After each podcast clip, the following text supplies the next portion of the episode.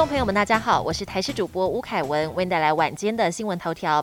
今天国内新增三点八万例本土个案，指挥官王必胜表示，上周是本土确诊数连续五周上升后首次下降，但幅度很小，显示现在可能在高原期，要密切观察几天才能判断是否真的趋势向下。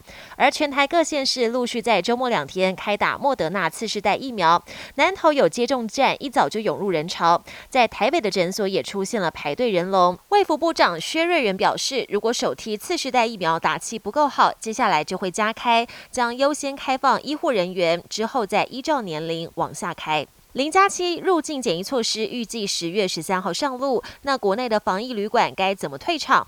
有业者指出，需要重新清销改装，也要重新训练人员，至少要花两周。而且，要是未来入境旅客确诊，又该如何处置？此外，也有医师点出，指挥中心接下来还有三项重要任务要讨论，像是本土确诊者跟同住家人隔离检疫的天数能否放宽，还有何时能松绑口罩令。接下来也要继续洽购 BA. 点五的次世代疫苗。网络上谣传一张警示图，要民众检查家中牙膏管的底部，如果是黑色色条，就必须马上丢掉，因为色条暗藏着成分的秘密。绿色表示纯天然，蓝色是天然加药物，红色是天然加化学成分，而黑色则是纯化学成分。就怕民众误信，食药署在脸书上辟谣，强调牙膏管底部的各式色条跟内含成分一点关系都没有。如果民众有疑虑，牙膏。包装上也都有详细的全成分栏位，可以看仔细。国际焦点：日本十月十一号重新开放自由行跟短期免签，预计会有更多海外观光客入境。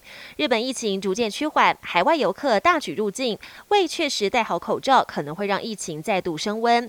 因此，日本政府打算修法，让饭店业者有权拒绝不戴口罩的旅客入住。不过，国际间多半已经不戴口罩，是不是该跟国际接轨，废除口罩令，可能是日本政府松绑的下一步。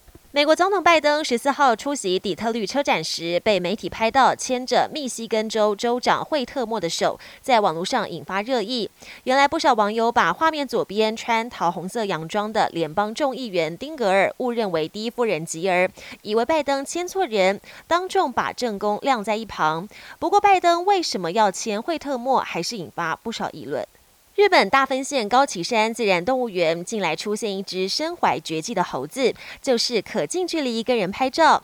由于野生猕猴防备心极强，一旦跟人视线相对，就会认定对方在挑衅，进而发动攻击。因此，可以跟猴子肩并肩一起拍照，非常难能可贵。一天最多曾经有上百组的游客慕名前来，要跟猴子拍张合照。本节新闻由台视新闻制作，感谢您的收听。更多内容请锁定台视各节新闻与台视新闻 YouTube 频道。